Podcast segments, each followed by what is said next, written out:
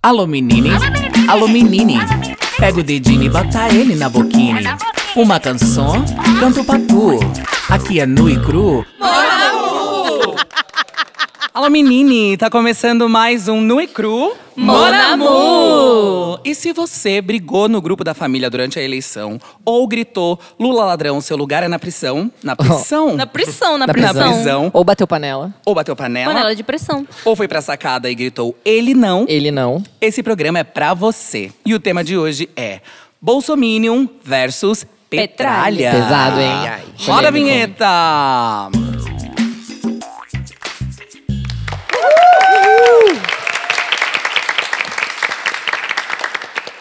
Bom, já dei uma introduçãozinha sobre o assunto e aí a gente não vai começar com música alguma, porque hoje o assunto é pesado. É verdade. É verdade. cantar. Já é pesou o clima. polêmico, né? Então a gente vai começar sem música hoje.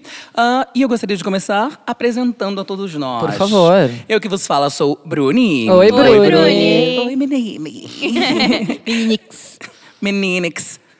E ao meu lado tenho ele, o rei das subcelebres and the celebres, que vocês já conhecem. Se você saiu de um negócio de reality show, ele vai saber de você. Se você é uma ex-banheira do Gugu, uma ex... Uma ex. Uma ex. Namorada. Ex-namorada. qualquer coisa. Mas acho que hoje, já que a gente tá falando de política, a gente pode falar sobre celebridades que entraram na política também, né? Ah, é? Então Tipo, falaremos. Alexandre Frota, por exemplo. Falaremos, É. falaremos. Guarda isso. Guardei. Essa é a pessoa. Giba Santoro, menines!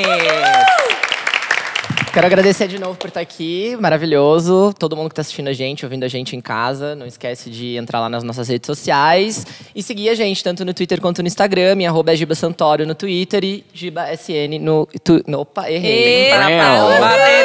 A minha arroba é Giba Santoro no Instagram e GibaSN no Twitter. Me segue lá. Isso aí, sem erro, hein, galera, por favor. Perfeito. Você segue de volta? Eu com certeza, a gente faz um balacobaco ali, não tem problema nenhum. depende. Like Manda o for selfie, like. manda o nude, talvez. Depende muito do lado político pra você seguir de volta? Depende, com certeza, Ah, com é? certeza. Se for Bolsonaro, as chances de não seguir são, assim, quase ahn, totais. Tan, dan, dan.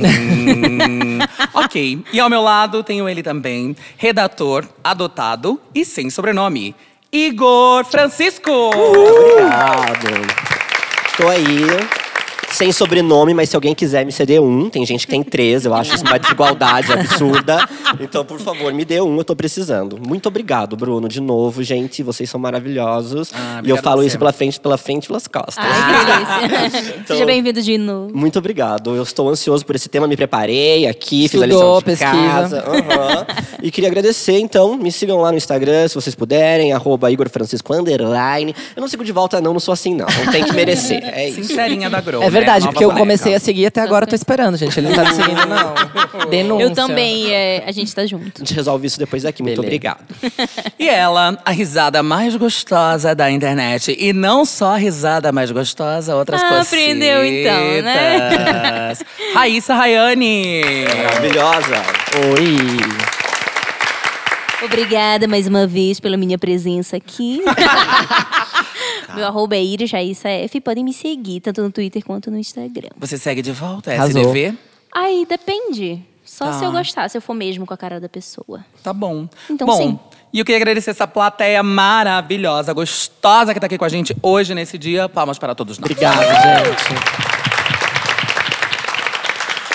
Bom, para falar nesse assunto, nós temos dois convidados. Um convidado representando a esquerda e um convidado representando a direita. Hum. E o Centrão não veio? Não.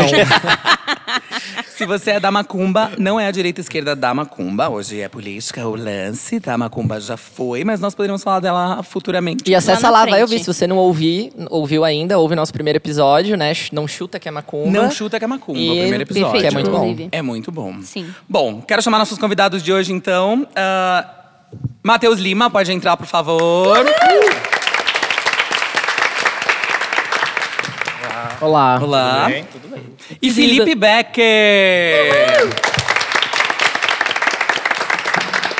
Sejam bem-vindos, rapazes. Olá. Sejam bem-vindos.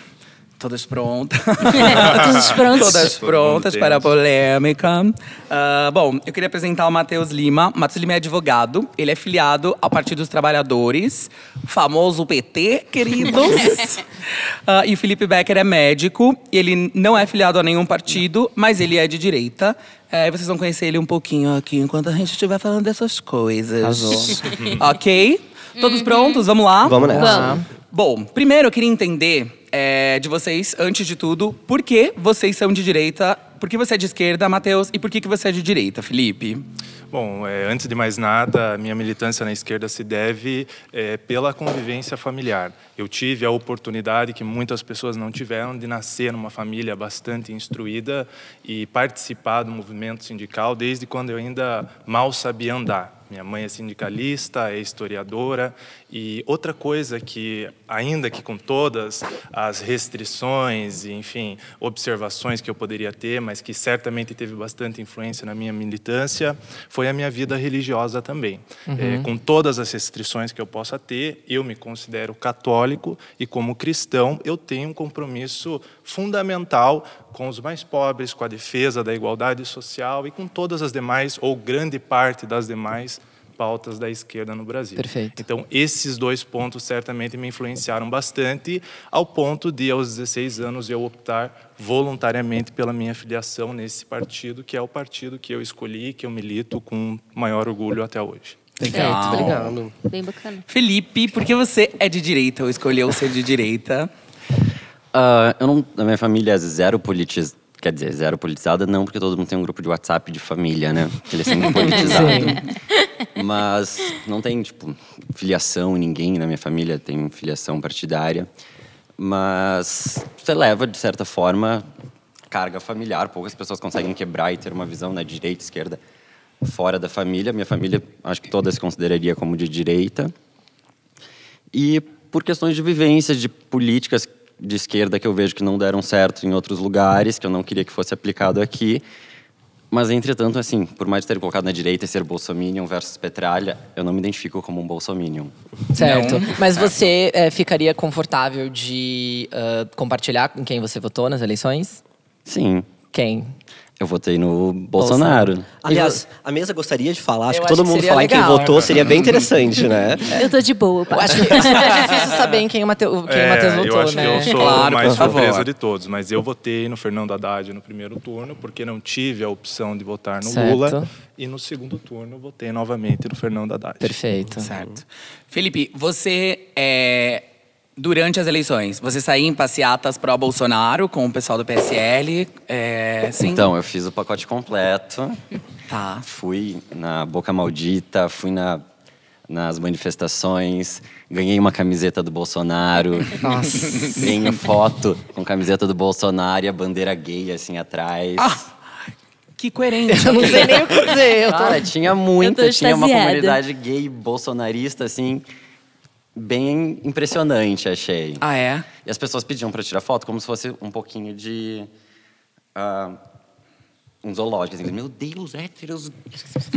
tipo, meu Deus, gays ah, bolsonaristas. Tipo, Chocante. É. E Felipe, me diz uma coisa. Durante as eleições, você participou de passeata pró Bolsonaro? Você tava na rua? Como é que é? participei, eu fui pra Boca Maldita, fui em todas as manifestações, ah, fui com colegas do trabalho. Pacote com- completo. Aham, pacote completo. Ganhei uma camiseta do Bolsonaro na Nossa senhora. passeata. O que, que você fez com isso? Queimou? Não, mas a gente usa hoje lá em casa pra limpar as coisas. Ah, um bom uso. Uma camiseta normal? Normal, com o rosto do Bolsonaro, Bolsonaro presidente. Tá. E daí tinha uma bandeira gay grande na passeata, daí as pessoas pediam pra tirar foto na bandeira junto. Gente, que coerente. E existe uma articulação Coerente. gay, assim, Existia- é, bolsonarista? existia um grupo que existe de WhatsApp, que eu não faço parte, mas gays de direita. Bom, existem neonazistas nordestinos, né? Então, o mundo não é um lugar muito coerente Nada mais me mesmo. surpreende, É. sabe? Bom, e me diz uma coisa, eh, por que, que vocês acham que o país está tão polarizado assim? Eh, eu sei que a, a esquerda tem motivos para isso, né, para dizer o porquê, e a direita tem também motivos para dizer por que, que o país está tão polarizado, né? Por que, que nas últimas eleições a gente conseguiu ver as pessoas eh, muito raivosas, Sim. muito com ódio Ainda da estão, família, né? dos Bem amigos. A, a timeline no Facebook era caótica, assim, pessoas não conseguindo dormir, enfim. E as pessoas muito fervorosas. Eu sou pró-Bolsonaro e eu sou pró-Haddad, que é o representante do Lula, já que o Lula eh, foi considerado um preso político e não pôde participar das eleições, né? Eh, por que, que a, a polarização se deu no, no Brasil, na opinião de vocês? É, bom, particularmente eu acho que nós temos que tomar um pouco de cuidado quando a gente fala em polarização, porque quando a gente remete à eleição do Bolsonaro, a gente precisa lembrar que o Bolsonaro foi eleito não com metade dos votos da população brasileira, mas com um terço.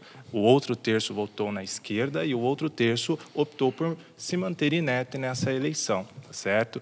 Em relação a essa, esse discurso de polarização, eu não tenho dúvida que começou com um projeto que envolveu não só a direita brasileira, mas eh, outros estados estrangeiros e certamente setores econômicos bastante importantes no país, que foi eh, que acarretou no ano de 2016 No o golpe. impeachment da presidente Dilma. Lá começou-se a instalar um processo de demonização não apenas da esquerda, mas da política, Da democracia atividade brasileira. política brasileira, É, né? exato. É, optou-se né, por criar um discurso que, é, corroborado pelos grandes meios de comunicação, foi impregnado na cabeça de grande parte dos brasileiros de que teria ocorrido lá é, um crime de responsabilidade, de que o impeachment era inevitável, e a partir disso, com a consolidação do processo de impeachment, foi esse golpe, né, esse, esse processo é, de demonização da esquerda da política, foi para o segundo passo, que era excluir a possibilidade de retorno da esquerda ao poder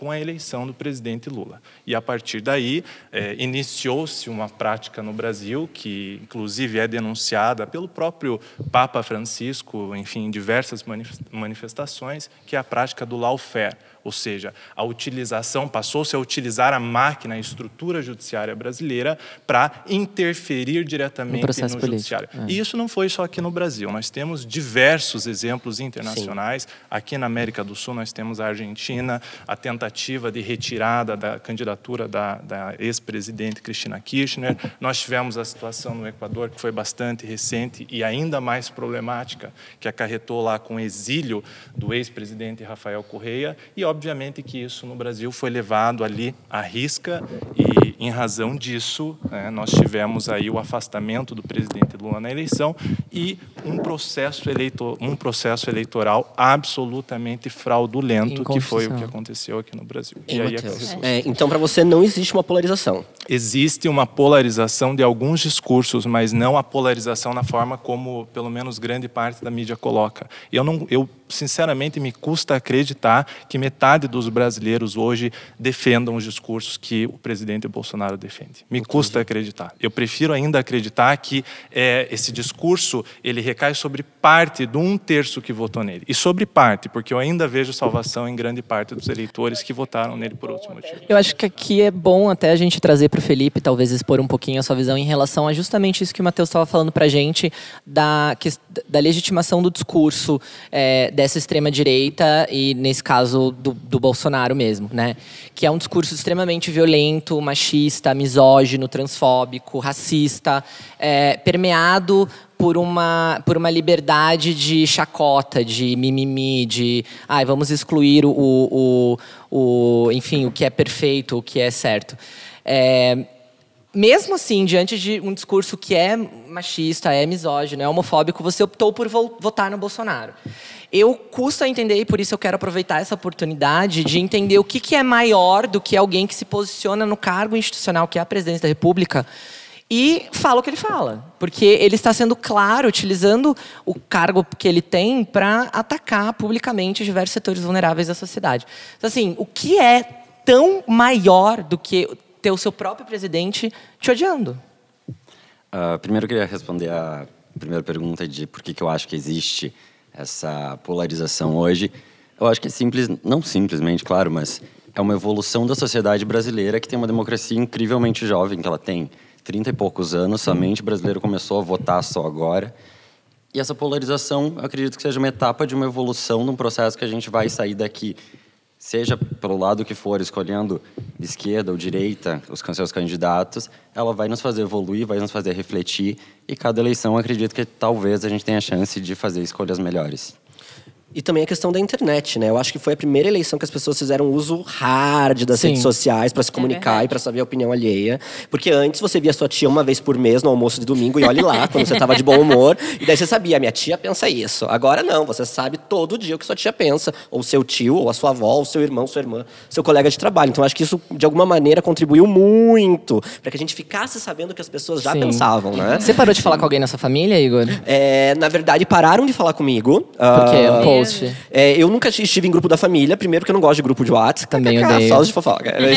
mas é, eu nunca estive em grupo de WhatsApp da família. Me colocaram a primeira vez, falei, gente, vocês são lindos, maravilhosos, mas beijo, tenho que fazer outras coisas. Então, só que daí quando eu me posicionei, ah tá, não falei, né, no, no primeiro turno.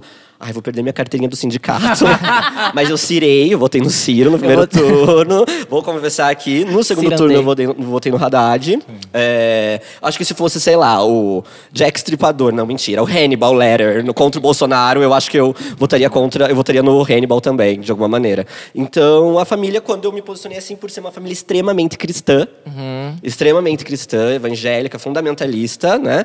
É, não falando que todos os evangélicos são monstros, mas é, me boicotou de alguma maneira. E daí o pastor falava isso e eu falava o contrário. Então, corta essa relação. Não houve bloqueio no Facebook, nada disso, mas teve muito um, Um uma parede, um silêncio. Tipo, não vamos mais falar sobre isso. O que eu acho meio saudável e também não, né? Porque às vezes vai falar e vai brigar, então É melhor, melhor ficar em não, é. silêncio. Mas daí não vai falar, não resolve o problema. Então, Sim. foi essa questão, mais ou menos. Certo. Isso aí, gente.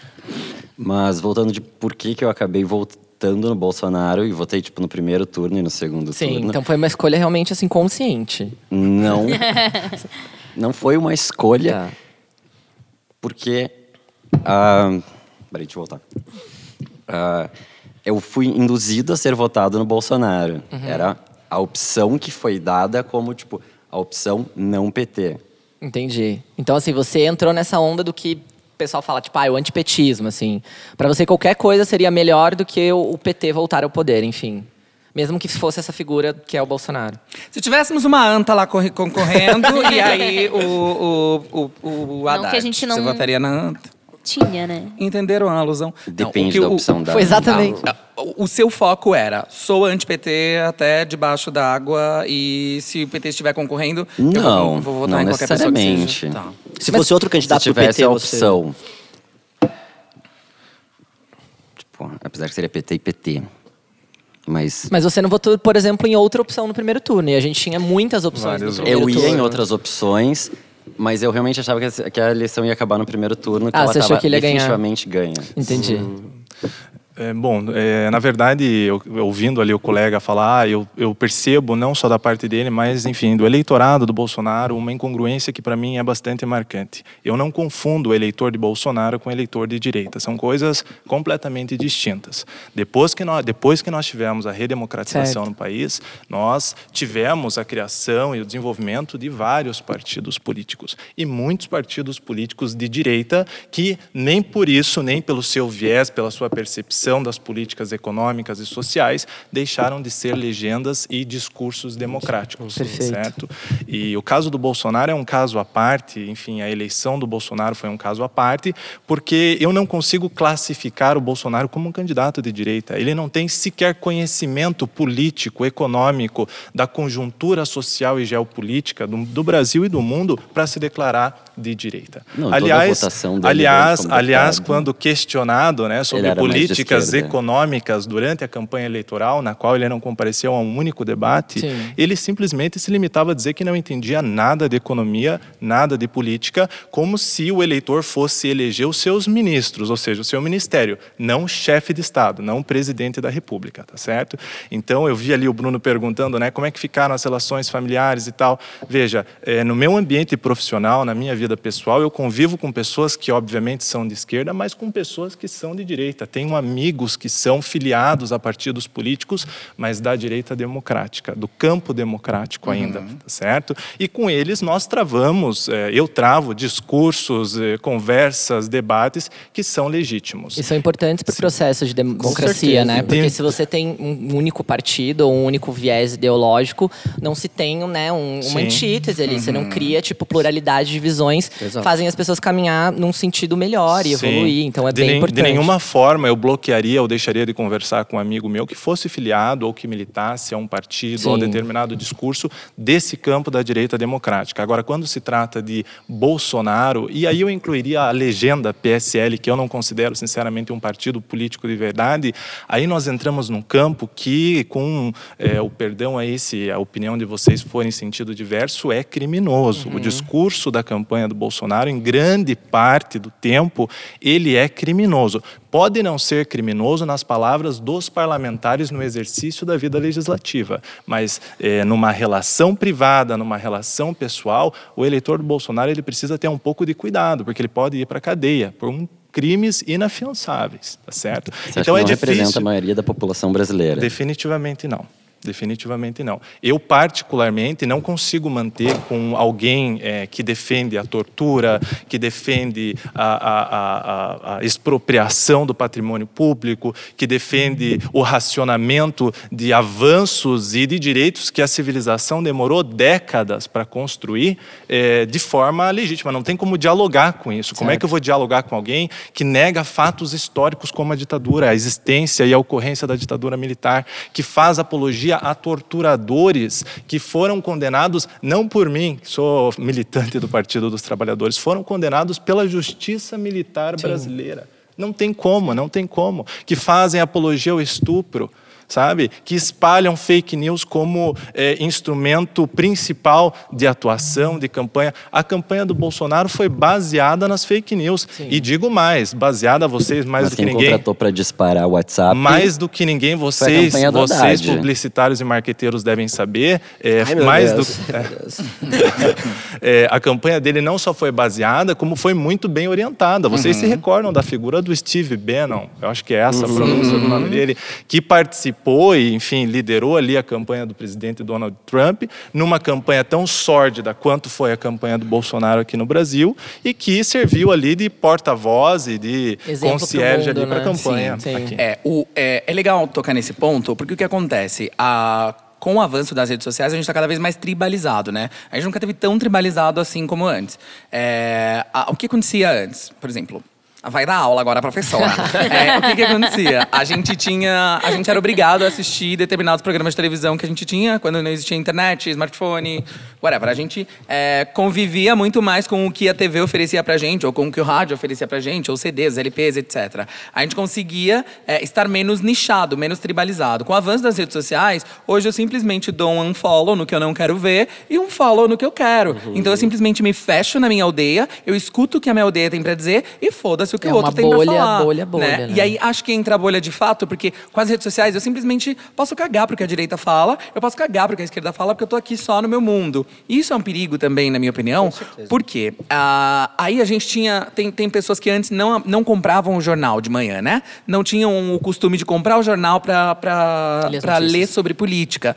Mas com o avanço da internet, o WhatsApp, a dona Neiva de Piraporinha recebe no grupo dela uma informação sobre política que veio até ela e não ela foi atrás, ela não foi comprar este jornal porque ela não tinha o hábito de fazer isso, ela simplesmente recebe isso. Então, isso é uma, uma possibilidade gigantesca de ter novos eleitores que acreditam numa demonização de X partido, numa demonização de X ah, candidato e, obviamente, vão acreditar que aquilo é verdade. Vocês acham que a fake news, que as fake news desencavalaram também um pouco dessa polarização? Eu acredito nessa mentira porque ela foi tão bem pensada ou tão bem orquestrada que me faz acreditar nela é, ou não. Não, com certeza. Hoje tem a massificação né, que a gente ganha do microfone, da voz, que qualquer um pode lançar qualquer tema, qualquer coisa, e pode ser qualquer coisa maluca, como essa, tipo, onda de geração de pessoas que são anti-vacina, assim. Que é uma coisa absurda. Absurda, então. né? Ai, meu Deus, meu microfone. Acontece. No e cru, teu microfone ficou. Veio nu. Ah, então hoje qualquer um fala o que quiser e assim, se você tiver uma responsabilidade, você no mínimo vai checar antes de passar, tá? Mas você está sujeito a receber qualquer coisa. E é, vem, vem de uma geração que nos ensinou, na verdade, na internet, que nos ensinou a gente entrar na internet e falar não acredita em tudo que você vê na internet, não acredita em tudo que você vê na TV. Mas é, eu acho que tipo os boomers são a geração que mais consome fake news. Acredita, né? Total. E repassa, esse é o pior, né? Aí é que tá o, aí é que tá o Repassa perigo. sem conferir. Vocês caíram em fake news durante as eleições? Alguém aqui caiu numa fake Compartilhou uma Não fake sei. news? Eu, eu Não confesso que eu dei muita risada, mas eu não cheguei a cair em nenhuma. Eu tenho por hábito, na minha vida profissional, especialmente na minha vida política, me certificar das informações que eu Sim. utilizo. E pessoas próximas de vocês, Kairi? Vocês viram muita gente Sim, conhecida? com Ai, certeza. com Minha família inteira. Grupo de família, grupo do Não trabalho. teve quem, eu acredito, não tenha passado por essa experiência. Manuela Dávila tem pacto com o demônio. Minha mãe mesmo. super acreditou. Todo mundo acreditou. Ela é demoniada. Abortista, maconheira, tinham diversos compartilho títulos. figurinha no WhatsApp. É a única É coisa melhor. que eu realmente estou compartilhando no momento. Não compartilho notícia, nada. É, é louco porque na- no, no calor do momento ali, como, como a gente tava vivendo no período das eleições, qualquer notícia era notícia, né? Parece que você tava caçando uma notícia pra, ah, pra cancelar o, o- o outro lado, ou pra dizer no grupo da família, olha aqui, se fuderam, olha aqui o que acabamos de descobrir, né? Então parece que as pessoas estavam procurando. E aí se você tem uma, uma fake news muito bem elaborada, muito bem estruturada, arrasou. É um prato cheio Sim, para as é pessoas verdade. dizerem, é sim, olha lá, falei que o Lula dormiu na barriga da vaca por 13 dias. Tá carregando o filho da Pablo Vittar. é. Aham, Jesus. sim, tinha esse Pablo Vittar, vice do fiquei, Lula. Tipo, anjo. Bom, Felipe, você se arrependeu agora, dado o cenário que nós temos atualmente. Você se arrependeu de ter votado nele nos dois turnos? Eu gostaria de ter tido uma terceira opção mais forte, mas assim, ainda acho que fui levado a essa escolha e repetiria na situação de 2018. Uhum. Que era? A situação política que a gente vivia no país, da nossa única alternativa realmente ser o Bolsonaro ou o Haddad, e não veio nenhuma terceira via, nenhum nada que crescesse realmente, que fosse até para fazer frente ao Bolsonaro e a essa terceira opção. Aí eu tentei o vira-vira Ciro, tentei na madrugada inteira Ah, eu também. Eu Antes também. da eleição, fiquei lá no Twitter, pelo amor o de training Deus. talk do Twitter era vira Ciro. Olha, tô de eu fui olho lá em pra, eu vocês, fui lá, hein? eu fui lá pra lá. Rua 15, botei o adesivo no peito e fui virar voto também, gente. Ciro? Obviamente não deu certo. Gente, mas no segundo turno me redimi com a esquerda, fui lá, fiz campanha mãe, ah, todo mundo. Falei, ai, paguei, paguei tudo, então tô em, Tá pago, não tô tá em débito. tá Ah, quite, é verdade, é verdade. Mas em questão de algumas pautas, assim, um pouco mais é, polêmicas, que eu acho que. Então, na verdade, trazendo o que ele disse, assim, você se classificaria como o que dentro do espectro político, assim? Você, você, você é de direita? Eu acho que eu me identifico. Não vou falar, eu acho. Ah, eu me identifico mais com a direita, mas eu não sou zero conservador. Certo? Então era, era nesse ponto que eu queria aspectos. chegar. Porque eu acho que isso não, é, não remete a ser direita ou esquerda. Você pode ser ultra conservador. Tipo, o do liberalzão. mais comunista. Esse é de direita. Tudo bem, é. Então, porque daí tem, outro, tem algumas pautas que passam por isso, né? Então você já falou que você é liberal. Então acho que não, assim, é, não tem muita questão de, de relação que você tenha com esse discurso do governo que está no poder hoje sobre, por exemplo, o aborto, é, abstinência sexual, é, política pública para, por exemplo, drogas, que na verdade né, não existem. É simplesmente a política de segurança de repressão do Estado. É, eu queria saber, na verdade, a opinião de vocês sobre isso, assim, a visão que cada um tem.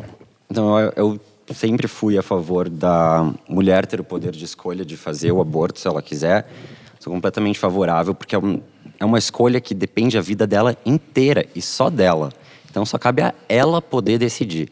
Mesmo que o pai queira, mas em 99% das vezes é a mãe que vai ficar sozinha com essa criança. E ela vai levar essa criança para a vida inteira. Então, é uma escolha que ela tem que fazer e ser só dela. Não tem que ninguém se intrometer nisso. Direitos sexuais e reprodutivos, Sim. né, gente, por favor. É, eu, particularmente, fico contente com a opinião do colega. Eles vão concordar, e- gente. Ah, a gente conseguiu. A gente se abraçar no final. É, o que me preocupa é que, na prática, o modelo político que ele escolheu para governar Sim. o país demoniza justamente essa prática que, Uhum. enquanto médico, você sabidamente defende também. Respondendo a tua colocação inicial lá de como eu me classificaria, Uhum. como militante do Partido Partido dos Trabalhadores, evidentemente que eu me classifico como um socialista democrata. É, a- o perfil do PT é esse. O PT se classifica como um partido de esquerda é, com foco socialista, com uma ideologia socialista, mas um socialismo atual que atende às necessidades, aos anseios, ao perfil que a nossa sociedade, não só a brasileira, mas a nossa sociedade global tem hoje. Enquanto socialista, evidentemente que essas pautas elas necessariamente circulam no nosso discurso. É impossível, por mais que uma ou outra pauta ali tenha algum enfrentamento, eh, eu mencionei para vocês, particularmente, eu me considero católico. Evidentemente que a pauta do aborto para mim é sempre uma pauta um pouco mais delicada, assim como outras pautas também, como a legalização das drogas e tudo mais. Mas se eu optei pela vida religiosa, eu optei por fazer isso de forma consciente e com as ressalvas que eu mantenho na minha vida eh, dentro do catolicismo. Particularmente, eu tenho a convicção de que eh, eh, o aborto ele é e deve ser sempre, em qualquer hipótese, uma opção da mulher. Agora, eu também tenho uma preocupação bem grande quanto à banalização dessa medida. Certo. Embora não acredite que a legalização do aborto fosse necessariamente banalizá-lo. Eu acho que isso é um trauma grande demais para qualquer mulher, para as mulheres simplesmente, a partir do momento em que tiverem, né, ou passarem a ter essa opção de abortar, eh, vão ficar toda hora decidindo, não, vou engravidar. Eu não acho que nenhuma mulher vai se submeter Sim, a isso, certeza. mas a minha preocupação é sempre com a banalização. Na mesma estrutura do discurso que defende a legalização das, dro- das drogas. Eu tenho, não tenho dúvida que, as que, que as- o consumo de drogas deve ser descriminalizado. Mas a minha preo- preocupação com a legalização e a regulamentação é sempre essa, a da banalização. Mas eu acho que é possível fazer as, a, a- a- legalizar, regulamentar sem banalizar. O Estado tem meios para fazer isso. Você, você sofre muito preconceito por ser filiado ao Partido dos Trabalhadores quando boa parte da nação é, acredita no acredita e apoia e aplaude um avião em Santa Catarina nas praias escrito Lula ladrão seu lugar é na prisão. Levantam e aplaudem com as batatas fritas que estavam comendo ali a porção de aipim. É, você sofre muito preconceito hoje por ser filiado ao Partido dos Trabalhadores e por deixar isso explícito Veja, eu não acho que eu sofra alguma espécie de preconceito, mas evidentemente que a gente tem alguns confrontos que são extremamente desagradáveis. Nas Eu redes sociais, por exemplo, você posta algo é, sobre o Partido dos Trabalhadores, você tem muita. Ou você deu um follow em todas as pessoas. Não, não dei. também. Ainda Tem aparece, isso, né? ainda aparece um ou outro. Agora, é, eu sempre digo que quando a gente defende uma pauta, qualquer que seja ela, ou determinado discurso, a gente precisa fazer isso de forma fundamentada. Uhum. Quando eu escrevo algo sobre política, ou escrevo algo sobre direito, que é uma, é uma coisa que eu sempre gostei de fazer, Uhum. é, eu espero e gosto muito quando as pessoas vêm criticar. Agora, façam isso de forma acadêmica, façam isso de forma fundamentada, porque é muito difícil para mim, que tive uma vida inteira de formação política, que fiz né, uma graduação que me custou bastante, que fiz um mestrado que também me custou bastante, ter que discutir com alguém que usa como fundamento do seu discurso notícia de recebida em WhatsApp ou de é, é, é, é assim, é uma sensação de frustração que eu sinto que é, é complicada de lidar. Mas, Matheus, você não acha que essa é a realidade de grande parte da população brasileira? São pouquíssimas as pessoas que conseguem hoje ter uma visão política ou que tiveram acesso ao tipo de formação que te permite ter um raciocínio crítico sobre as coisas, então vai ser meio difícil. Eu posso só, talvez, pode. discordar de você em certo ponto. Para nós, é, talvez seja mais fácil ter essa percepção, porque nós moramos no sul do Brasil. Uhum. Nós moramos naquilo que foi vergonhosamente intitulado de República de Curitiba, tá certo? O militante de esquerda aqui no sul, ele deveria receber em triplo, em quádruplo, porque é muito difícil. Agora, não acho que essa seja a maior realidade, é, ou melhor, a Nacional. realidade nacional. Você vai para o Nordeste, o nordestino é um povo extremamente sábio, politizado. Não à toa, e olhe que com todas as, adver- as adversidades históricas que, aquela, po- que aquelas populações passam. Sim, não, mas minha pergunta foi especificamente sobre a discussão acadêmica que você colocou, né? Faça isso de forma acadêmica, fundamentada e tudo mais. Tem gente que não consegue sequer formular. E, gente, não tô é, criticando essas pessoas, claro. não tiveram acesso. Sim. Isso é extremamente. faz parte do nosso contexto e é bem difícil, deveria mudar. Mas é, o que acontece é, essas pessoas foram atingidas, e muitas das vezes eu vejo, e é o que me leva de alguma maneira a amenizar alguns discursos meio burros, né?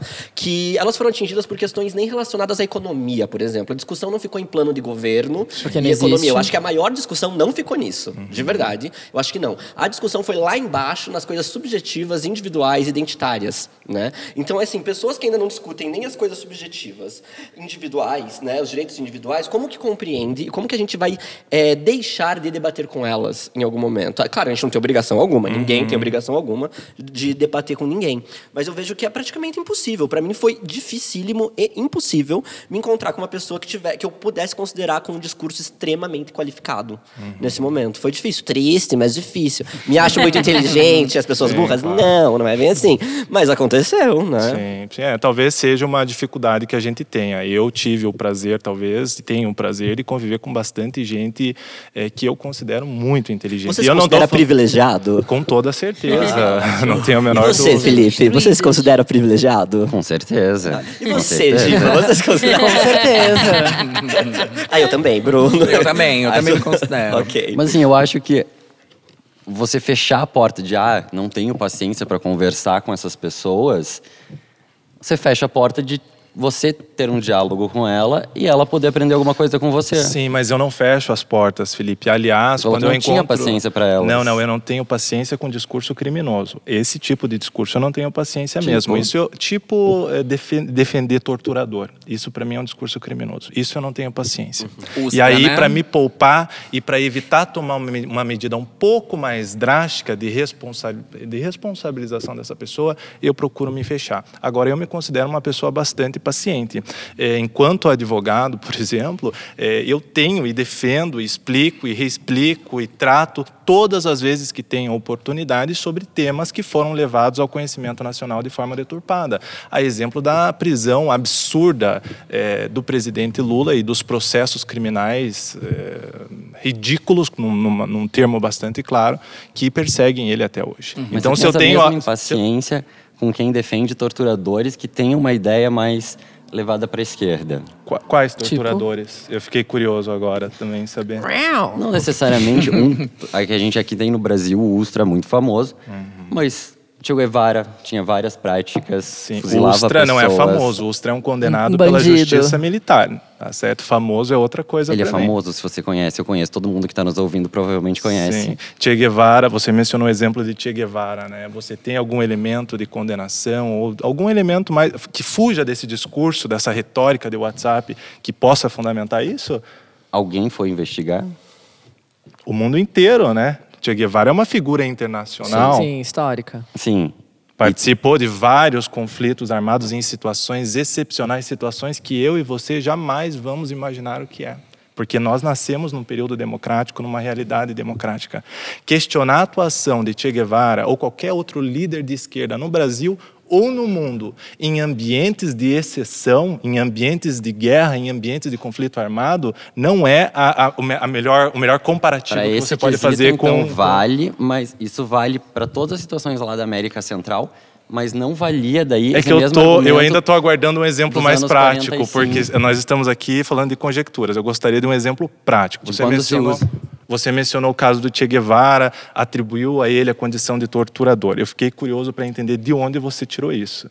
Você Tem conhece a trajetória do Che Tem Guevara? registros de Che Guevara fazendo fuzilamento. Ah, registros aonde? Fotográficos. Fotográficos, entendi, tá certo. Bom, eh, se você vai entrar nesse mérito, eu volto a dizer.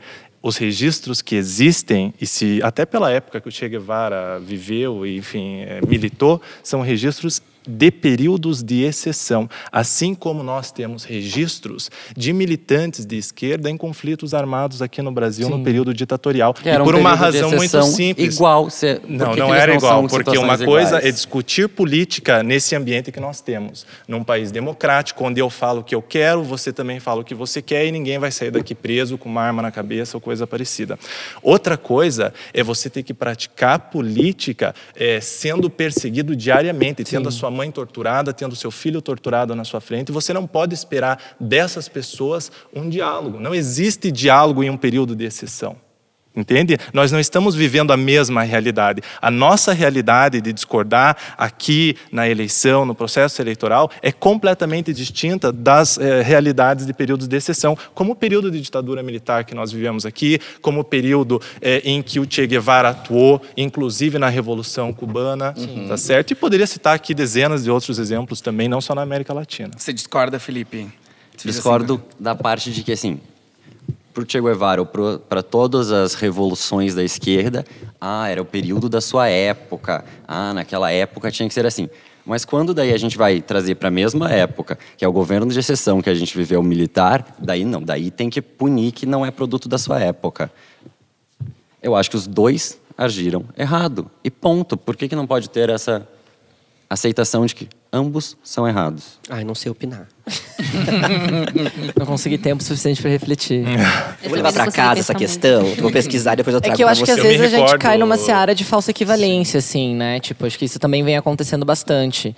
É, então, a gente tem que tomar cuidado, porque às vezes é, coisas que se parecem as mesmas coisas em polos diferentes e contextos diferentes não necessariamente significam a mesma coisa. Enfim, talvez tenha ficado um pouco truncado, mas eu acho que a questão é que a gente precisa, de fato, olhar para o contexto, histórico e como isso foi feito, né? A gente, no momento em que o Bolsonaro exaltou o Ustra dentro do Congresso Nacional, ele não saiu dali algemado, é, foi um escarro à, Constituição Federal, é, um escarro à democracia brasileira. Não, jamais vou discordar, porque, jamais vou discordar. é, ele estava como representante do povo na casa do povo, exaltando um criminoso, né? Mas uma mentalidade que expressa a opinião de grande parte da população.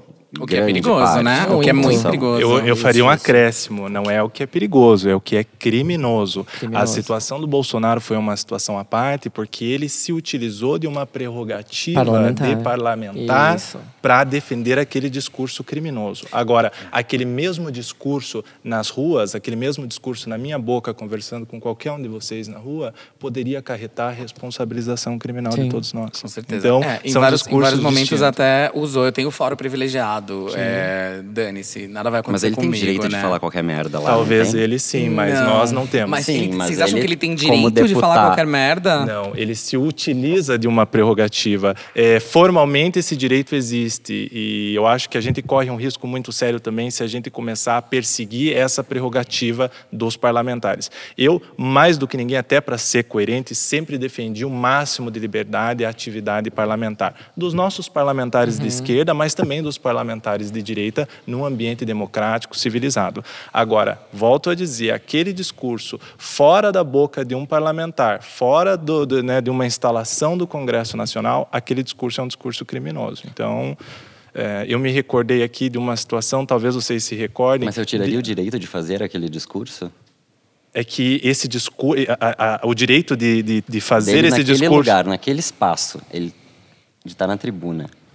Olha, sincero, do, do ponto de vista acadêmico, como jurista, eu conseguiria e consigo facilmente sustentar a impossibilidade dele manter aquele, aquele Mas discurso você gostaria mesmo. que ele dentro. não pudesse, oficialmente não pudesse. Que eu gostaria com toda certeza. Aliás, eu gostaria de muitas coisas que infelizmente nunca vão acontecer, né? Mas infeliz... é, o que eu estava mencionando ali, me recordei agora você falando dessa, até trazendo essa questão do Che Guevara e tal. Teve uma situação um não muito recente, onde a presidente Dilma foi convocada para depor numa CPI. Na época, ela era ministra de Estado, ela não era presidente da República. E um senador, aquele Agripino, ele teve o desprazer de falar uma besteira muito grande, questionando um depoimento, uma entrevista, qualquer coisa nesse sentido que ela tenha dado, onde ela reconhecia ter mentido na ditadura militar. E ela disse naquele momento que ter mentido na ditadura militar, assim como ter praticado vários atos na ditadura militar, era um motivo de orgulho para ela e deveriam ser motivo de orgulho para todos os brasileiros, porque mentir e praticar determinados atos num período de exceção é para poucos, é para corajosos. É, dialogar, discutir, discordar no ambiente democrático, aí é muito fácil. Então, Gente, me diz uma coisa. É possível conviver Bolsominion e Petralha no mesmo ambiente? Conviver, eu digo conviver mesmo. Ser amigo ou vocês cancelariam quem não pensa como Ser vocês? colegas, será? Acho que no trabalho é o lugar que a gente mais é obrigado a passar por essas coisas, assim. Então né? é obrigado. Eu sou obrigado. obrigado a conviver com estes seres. É possível? Vocês acham que é possível? Ou não? Estamos realmente. Eu sou bem de boa, bem de boa, assim.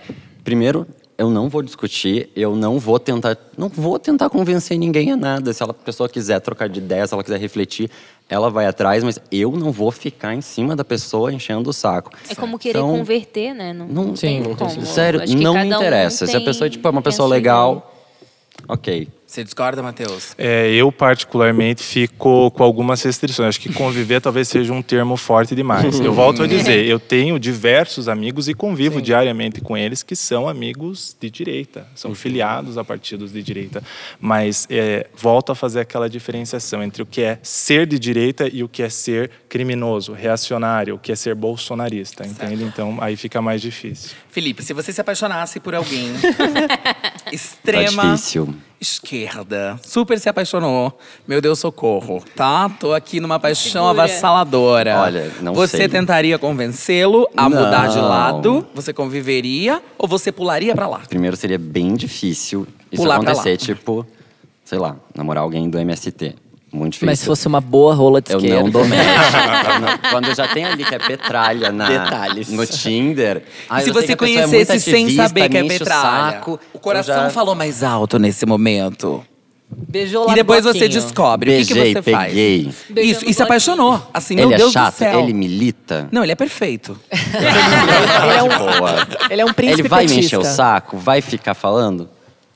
Tô de boa. Você não quer ter a discussão, você só Não quer beijar na vou. boca mesmo, ocupar a resto boca é com outra bom. coisa. O resto é bom. Entendi. Vou, talvez, se ficar postando coisa no Stories, eu vou deixar silenciado. Tá. Mas, assim, Mas hoje em dia você faz alguma coisa, promove nas suas redes sociais alguma coisa, tipo, pra Bolsonaro? zero. Zero. Mas na época das eleições, sim. Eu acho que muito pouco. Não? Não, não lembro de fazer posts, no máximo na passeata. Sim. Matheus, se você se apaixonasse por alguém extrema direita, Por um filho Bolsonaro. de senhor Jair, você não sabia que, era, que ele era filho dele. Sabia que e aí tinha você sangue. achou ali falando, ai, caraca. e aí rolou Será? um Carluxo. E aí rolou um uma Um affair. E depois você descobriu. Você termina, você traz ele pra cá ou você leva ele pra lá? Você É, vai pra lá? Impossível manter qualquer tipo de relação. Gente, eu prezo, antes de mais nada, a minha estabilidade e saúde mental. Não tem como. Certo. Definitivamente não tem como, sabe? Ok. O Felipe não, ele traça tudo mesmo. É só não abrir muito a boca. Talvez Olha, essa gente, maturidade eu tá não tudo tenha ainda. Aqui, ó. Tanto Deixa eu ver, a rola ok. Deboísmo. Pode fazer Aca- Insta. acaba o tesão na hora, não tem como. Por favor, Quero fazer Igor. uma pergunta hipotética aqui. Então, como nós tínhamos poucas opções, kkk, tínhamos várias. na falta do Haddad, na falta do Bolsonaro, sei lá, estavam lá de férias, coisas assim. É, em quem você teria votado Felipe e Matheus no primeiro ou no segundo, no segundo turno, né? Tem outra, todas as outras opções, digamos. Em quem você teria votado dos outros candidatos disponíveis? Eu acho que nós tínhamos duas opções, embora uma delas eu tenha uma série de restrições que eram bastante boas. Tá. É, a figura do Boulos é hoje, sem dúvida, é, uma figura que tende a crescer politicamente, não só pela consciência e capacidade que aquele sim. rapaz tem, como pela história e trajetória dele. Ele é uma pessoa extremamente sensata, é, com todas as ressalvas que eu tenho alguns outros partidos de esquerda, mas ele sempre foi e se mostrou uma pessoa sensata na conduta, coerente com o discurso que sempre fez. E o próprio Ciro Gomes seria certamente uma alternativa interessante. É, pena que, no caso do Ciro Gomes, me parece que ele coloca à frente do projeto político que ele representa interesses pessoais dele. E aí, por isso, acaba é, deixando de ganhar alguns pontos, não só comigo, mas com grande parte da esquerda Entendi. também. Mas isso é uma opinião minha, claro. Né? E você, Felipe? Dos que tinham na, na É, época, Tem né? uma arma na sua cabeça agora. Ai, meu Deus. Quem eu voto? Cabo da Ciolo, imagina. Eu Ia esqueci do Cabo da Ciolo, gente. que ganhou o quê? Uns 3%, né? Nossa. O Fez uma celular ótima dele era perfeito, Foi uma lembra? Só ótima mandava campanha. mensagem. Gente, pira, E aí ele foi pro Amo aquele vídeo pro dele na monte. frente da van, por sinal.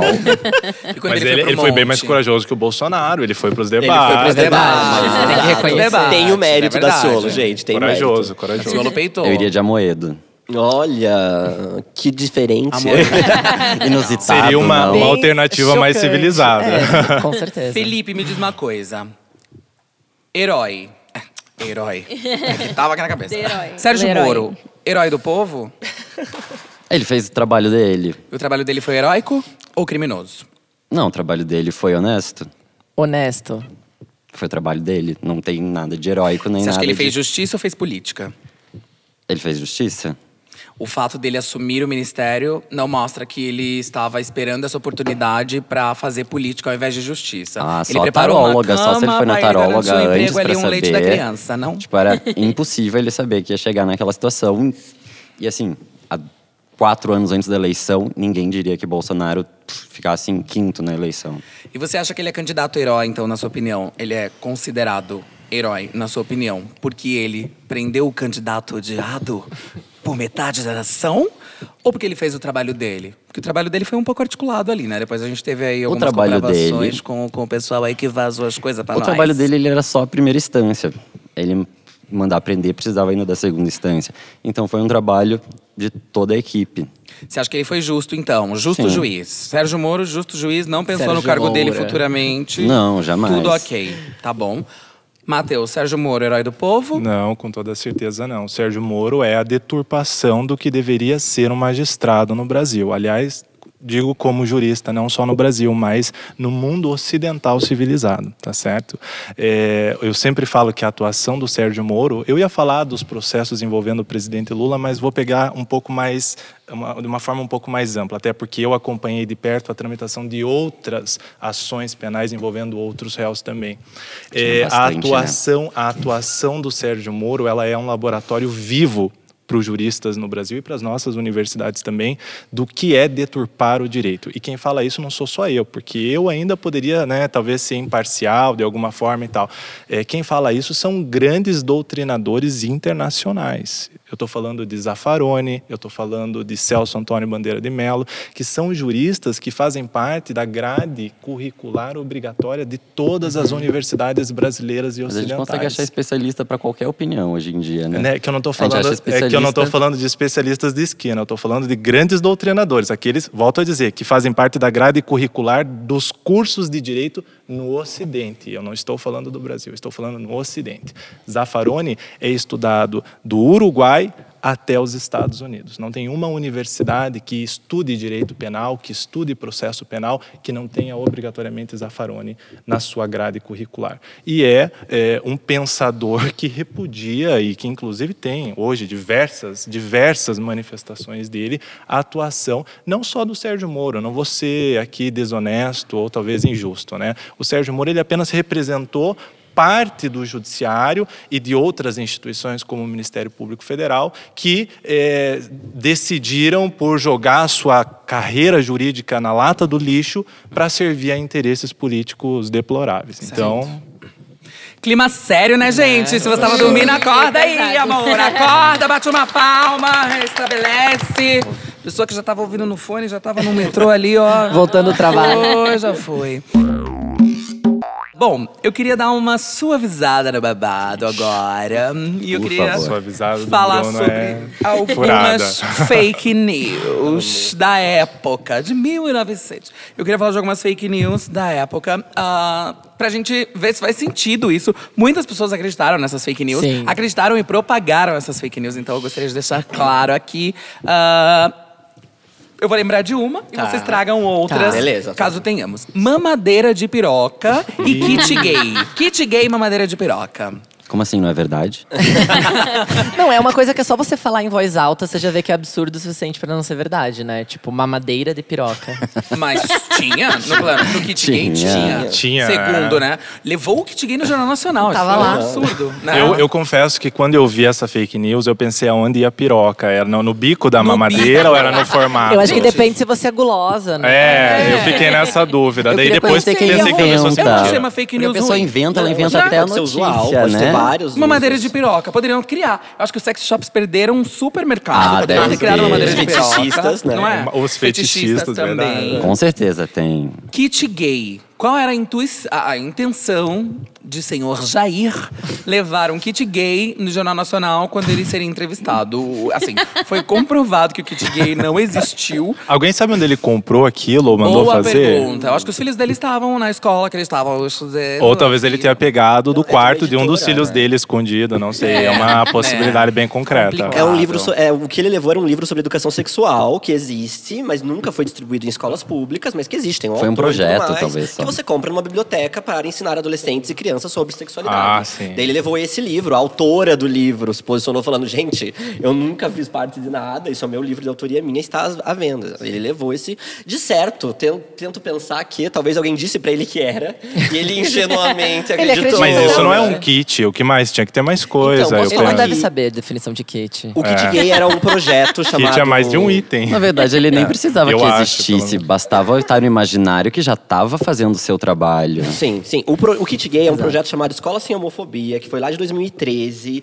É uma união do Ministério da Saúde e do Ministério da Isso. Educação para trabalhar a sexualidade nas, nas escolas. E realmente tinha um kit que era um caderno do professor e um caderno do aluno, com dinâmicas e vídeos relacionados a, por exemplo, masturbação, é, menstruação, tudo que tange o sexo e a sexualidade Sim. humana. Então, esse kit não foi barrado, porque, né, a bancada evangélica fundamentalista fez todo um retetê, como se as crianças e adolescentes não precisassem conversar sobre isso, como se a gente não tivesse tido aula de ciências. E esse, esse material foi intitulado Kit Gay, Sim. né, que não foi distribuído para ninguém, para ninguém. Como eu sei isso, em off, eu participei como Kit Gay. redator da formulação desses textos. Que legal. Olha, naquele período. Então eu tenho um exemplar em preto e branco com os DVDs e o manual do professor e do aluno. Que maravilha. Mas não foi em preto e branco, porque não foi nem impresso em quantidade isso. Então é uma fake news do caramba. Sim. Assim como, Bruno, eu vou te ajudar, o vídeo do Dória naquela orgia maravilhosa. Ai, que delícia! Eu queria que fosse de verdade. Ele tava com várias, não é? Eram duas. Eram É, três, eu acho eu que era acho. mais. Eu lembro de ter visto. eram Quase seis. Pensei em vir Tinha vestido boy? de Dória, assim, pra De ser Dória? bem... Tinha boy? Não, era só menina. girl. Era só Se menina, não, era só né, menina. querida? É mulher, pode. Tá E, a e aquela coisa meio teoria da conspiração, tipo a facada, por exemplo, A assim. facada do mito. É uma fake boa. news ou é. Eu fico chocado quando eu vejo pessoas que acreditam que a faca era retrátil. A, a, a teoria das con- da A faca não era É retrátil? Retrátil é maravilhosa. Vocês Tem um não- documentário no YouTube, A Facada do Mito. Tem. Sério? Achei que era facada A retrátil. facada do mito. que daí eles trazem com vários, Mostrando que ela é vários fake? fatos que não, tudo assim. é, Me corrija se eu estiver errado, YouTube. É, o, o, o fato dele ter encontrado algo no estômago, enfim, ele ia precisar fazer uma cirurgia e Ah, aí ele não ia poder verdade. participar das, das eleições Ah, porque as eu não pessoas tinha iam pensar, ai, é, nossa, não vai dar, né? Acabou de descobrir Tá com algo o pé no na estômago, cova. Já vai tá com o pé morrer. na cova, não vai dar pra ele participar, não vou Certo. votar nesse candidato. Aí fakearam a, a, a facada. facada pra daí ele ser herói ao invés de ser de ter tido uma fraquejada, né? Mas também tem um benefício direto nessa história, que foi ele não precisar ter participado dos debates, né? Dos Não sei se faria debates. diferença. Foi bem providencial, É, né? foi providencial. o homem foi Eu- é. mesmo. A gente vai ter que se perguntar sobre isso, né? A Terra é Foi, plana. Eu, eu- eu não acredito que a facada tenha sido de mentira. Eu tenho certeza de que ela foi providencial. Agora, que ocorreu a facada, eu também, aí nós concordamos, eu acho que é um pouco difícil de Eu negar. gostaria um pouco, caso não. que saco. A energia aqui é muito boa, gente. Eles energia é de excelente. paz. Vou- eu posso fazer o advogado do diabo agora, trazer uma fake news da esquerda? Ai, Por favor. Por favor. Vocês lembram da menina que foi atacada por eleitores do Bolsonaro, Ah, que, que marcaram ela com a suástica? Ah, Vocês lembram? sim. Gente, eu Descendo quase do caí ônibus. nessa. Foi por pouco. Foi loucura. eu Eu quase caí, caí. eu caí É, nessa, eu caí. Eu Nossa, caí eu fiquei também. chocadíssimo, eu entrei em pânico. Eu gritei no Twitter. Ah, mãe, me salva, volta pra cá. Porque vão me matar. Mas, gente, Gente, eu não quero ser conspiracionista aqui, Tá. mas eu quero lembrar vocês de que o Steve Bannon, que é aquele marqueteiro bastante famoso e que participou ativamente da campanha do Bolsonaro, ele não dá ponto sem nó. Ele não só instruiu todo aquele processo de propagação e reprodução de fake news, como ele também tinha eh, estratégias paralelas, talvez inclusive criando fake news como eh, se fossem de autoria da própria esquerda. Não estou livrando e dizendo que não houve nenhum tipo de irregularidade na campanha do Haddad ou na campanha do PT, até porque foi uma campanha de uma dimensão gigantesca, como qualquer campanha presidencial num, num- num país do tamanho do Brasil vai ter. Mas a gente tem que tomar cuidado na hora de atribuir responsabilidade. Sim. Sobre as fake news do Bolsonaro, não sou eu atribuindo aqui responsabilidade a ninguém. Então, aí as provas, nós temos uma CPI que já foi bastante convincente, a gente viu inclusive eles se matando entre eles ali, porque agora ninguém quer assumir a autoria e a responsabilidade daqueles atos. Né? Mas, enquanto isso, eu particularmente acho até ótimo, fico só me divertindo Rindo, é, né? assistindo A, Jo-. Joyce jogou a merda no ventilador. Foi. Não, né? Sim, a. Joyce saiu. Saiu fez a- ela, a- saiu o a- Alexandre Frota. O Alexandre foi Frota bem... convidando a Pablo Vittar pra, pra lutar ao lado dele. Vocês viram? Isso foi muito bom. Isso cara eu de pau, né? isso. Eu queria ver esse feat, sabe? Nossa. Você quer contextualizar o que foi? Ele postou, foi quando a Pablo, se eu não me engano, ganhou o prêmio aí dos últimos blá blá blá do mundo, sabe Deus o Ela que, ganha que eu não vários, porque ela é aí. maravilhosa. E daí a- o Alexandre Frota tweetou pra ela, porque ela teve né, uma super vi- visibilidade e tal, falando: não desista do Brasil. Tá lá, gente, eu fui conferir, eu chequei. tipo, não desista do Brasil. Foi logo depois que ele tretou com o PSL, tretou com todo mundo. Ah, tá. Venha lutar, Mano, foi bem depois. Venha saiu. lutar ao nosso lado, lá, lá, lá, porque você é uma, um ícone, é, enfim, é, tem bastante visibilidade. Então Sim. venha pra cá e vamos lutar pelo Brasil. Eu mijei na calça rindo disso. eu falei, caralho, jamais esperaria, jamais esperaria. E O lado bom da eleição do Bolsonaro e dessa gente toda do PSL, penso eu, foi esse. A gente não teria tantos memes como nós temos hoje se o Haddad tivesse memes ganhado a estão eleição. fodendo, mas Então- estão nos fazendo rir Então, também. pelo né? menos Pelo isso é um lado... agradece. Rindo né? pra não chorar, É. sabe? É isso. Gente, o papo tá bom. Foi bom, foi bem bom. Mas a gente vai precisar encerrar. Porque eu tenho que pegar o meu trem. É, eu queria agradecer muito a presença de vocês aqui. É, e eu queria terminar com um recado de vocês para as pessoas que estão nos ouvindo. Não precisa ser um, um recado partidário, caso eu queira que seja. É, Pode mas ser. Sobre as pessoas que estão ouvindo, que provavelmente vão se identificar com o Matheus e vão se identificar com o Felipe, para que elas ou desistam ou se mantenham firmes. É, o recado que eu daria para qualquer pessoa, com toda certeza, é que sempre busque informação. Essa é a maior necessidade, eu diria, no século Busquem atual. conhecimento. Busquem conhecimento, Bilu. TT busquem informação. Em alguns casos, busquem ser um pouco mais decentes e coerentes. Hoje, eu digo como cristão, volto a dizer, nós vemos aí uma infinidade de cristãos católicos, evangélicos, defendendo pautas que não condizem com a sua vida religiosa, que não condizem com outros discursos que essas pessoas mantêm. Então, eu acho que a gente precisa buscar cada vez mais informação e cada vez mais coerência, tá certo? Defender um governo, mesmo diante de todas essas atrocidades, basta você ligar a televisão ou procurar um meio de comunicação minimamente sério no país que você vai ver o caos que nós estamos vivendo. São direitos que estão sendo revogados, são violações diárias, é, o aumento da truculência, enfim, e os indicadores todos estão aí. Né? O Brasil, que há pouco tempo atrás havia saído do mapa da fome no mundo,